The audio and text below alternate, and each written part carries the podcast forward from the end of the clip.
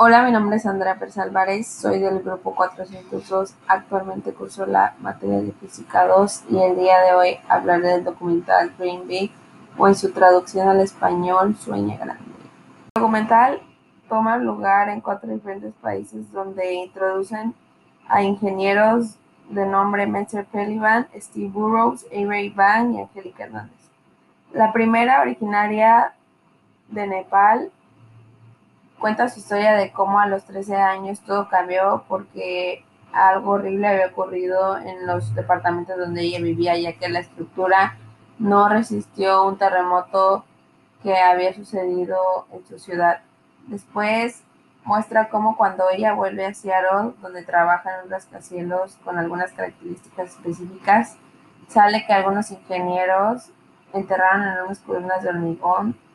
llegan hasta la roca madre para resistir terremotos. Después pasan al caso de Steve Burrows, que es un ingeniero de origen en Inglaterra, y cómo es que analiza la estructura de la muralla china y todas las estructuras que hay en China occidental, donde hay de los puentes más altos de la Tierra y algunas personas emigran de la granja hacia la ciudad, lo que nos lleva a llegar a la ciudad de Shanghái con una población de 24 millones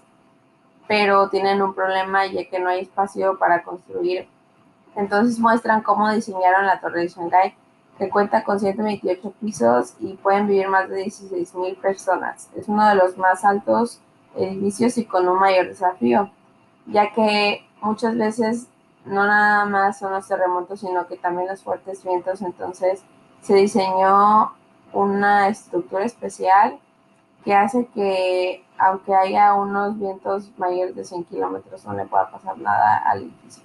Después vemos como Avery Van, una chica que a pesar de que terminó su carrera, decide ir a países un poco pobres para ayudar a las personas a crear algunos puentes y pueda conectar de sus comunidades hacia algunas escuelas para llegar a que estudien. Vemos cómo Avery y en Haití había una situación con un grupo de adolescentes que no podía ir a la escuela ya que estaba al otro lado del río, con la ayuda de un señor llamado Fritz Susan, que tenía una situación en particular ya que su esposo había fallecido en el río por las fuertes corrientes que había, ya que una de sus hijas había enfermado y ella tuvo que ir a conseguir una, un medicamento, más nunca regresó ya que la corriente del río era muy fuerte, se la llevó y ella falleció. Varios ingenieros locales también ayudaron, lo que esto hizo que ellos aprendieran de cierta forma de un efecto dominó,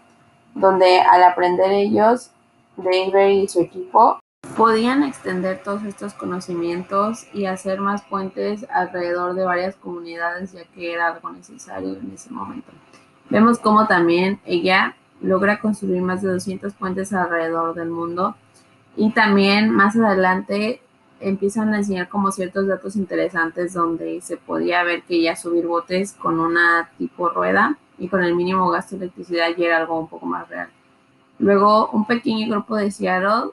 de la ciudad donde ella era, este, había nacido, viaja a la ciudad de Australia para probar un carro que solo era empujado por electricidad y muestran también cómo algunas de las plantas más largas de energía solar del mundo es el sistema de generación eléctrica solar IVAMPA y reduce muchas emisiones de CO2 en más de 10.000 toneladas por día. Luego nos vamos a la última ingeniera que era Angélica Hernández, que ella da al principio que fue inspirada por su maestro de robótica y empezó a participar con su equipo y lograron hacer un robot al que nominaron apestoso, ya que estaba hecho con muchas piezas que no eran del todo caras y las habían sacado como de algunas cañerías y cosas así. Y después de seis meses y 800 dólares, su robot ya estaba listo para ir a Santa Mónica, donde iba a ser el Campeonato Nacional de Robótica Submarina. Solo que había un pequeño problema, porque cuando lo empezaron a probar, vieron que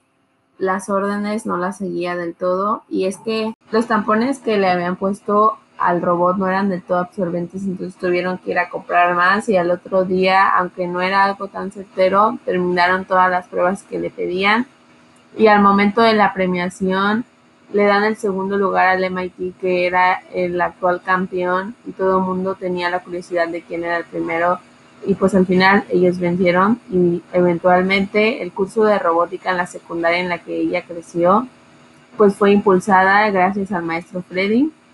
y Angélica, que cada vez pudieron seguir impulsando a mentes jóvenes que tenían la veracidad de hacer un cambio. Después de hablar de lo de Angélica, pasan un dato interesante en el que mencionan el Hyperloop, que es como un pues tren bala, por así decir,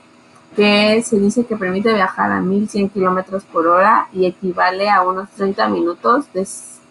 San Francisco a Los Ángeles. Y al final más o menos hablan de lo que se estima que el 90% de nosotros aproximadamente viviremos en ciudades, lo cual da un gran desafío a los ingenieros del futuro y por eso mismo entre más grandes se vuelven las ciudades, mejor se vuelve la inteligencia y obviamente no debemos de dejar a un lado el ambiente porque así como crecemos necesitamos de árboles, jardines y espacios de recreación. Primero, como conclusión, quisiera decir que al principio yo pensé que iba a ser algo aburrido, pero sabes qué, creo que le da como un twist a lo que uno ve como ay, aburrido, matemáticas, física o cosas así. Y la verdad es que no, ¿eh? Creo que más que nada habla como de personas que en realidad son ingenieros por vocación, son ingenieros porque les gusta y esas son las personas que al final de todo dan más de su trabajo, dan más de lo que uno les pide, porque pues al final tienen otro propósito o lo hacen por algo en lo que ellos ya pasaron como de las primeras, que me impresionó como es que por una